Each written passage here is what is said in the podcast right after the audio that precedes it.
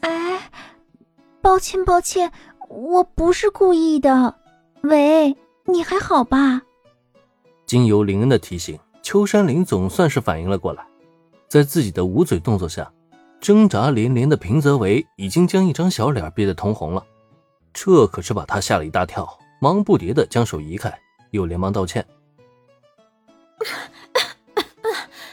玲玲，你想杀掉我吗？总算是能够自由呼吸空气。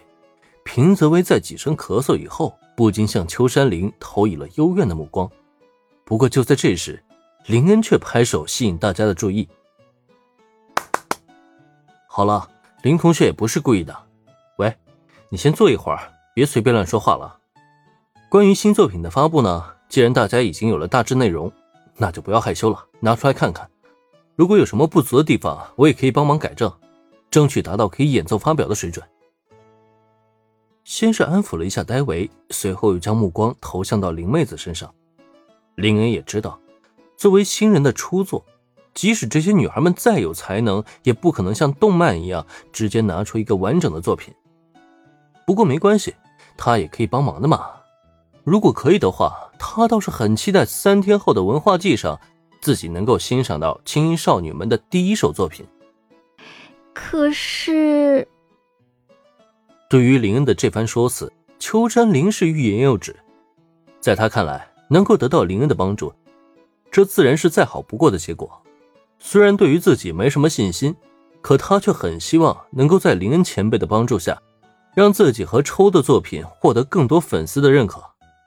可同样的，在心怀这份憧憬之余，他却又对自己的能力不抱以自信，毕竟是害羞的个性使然，让他一下子变成自信自强的妹子，貌似也是不大可能的。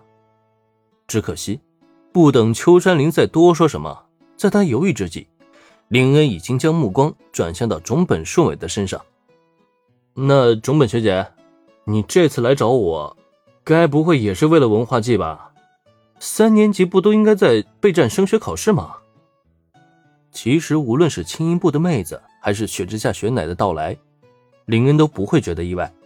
唯独只有种本树美，作为三年级生的她，本身就不应该将重心放在文化祭上。林恩自然也就纳闷，不明白他此次的来意。现在我可顾不上升学备战，师傅，目前空手道部正面临一场严峻的考验，我们需要在这场文化祭上打出我们空手道部的气势，镇压一切小小的气焰。林恩这一开口，没想到对面的种本树美一下子就炸了。尤其看到他那双隐含着浓烈的火焰，林恩就更是直接愣住了。啊，严峻的考验，空手道部吗？听闻种本树美的说辞，林恩下意识将目光转投到小兰身上。作为目前空手道部的现任主将，小兰也从未说过社团方面遇到过什么麻烦啊。种本学姐，这到底是怎么回事啊？察觉到林恩的目光，小兰此刻也是一脸的不解，忙不迭的向种本树美询问，却见此时的学姐脸上竟然来的懊恼非常。还不都是柔道部和剑道部的那些家伙在搞鬼？最近空手道部的风头太盛，还让不少运动社团的成员们产生了动摇的心思。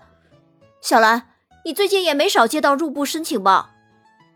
可你并不知道，就是因为这件事，以柔道部和剑道部这两个社团为首的运动社团，已经秘密联合了一众盟友，准备在文化季当天发起一场大型综合格斗比赛。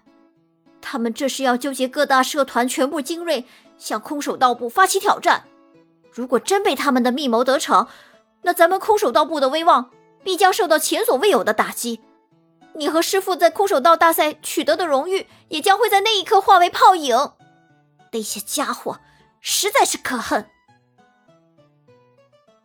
正像种本树美所说那样，虽然目前帝丹高中名气最盛的当属青音部了，但要说起运动社团来，空手道部也是当仁不让的最出风头了。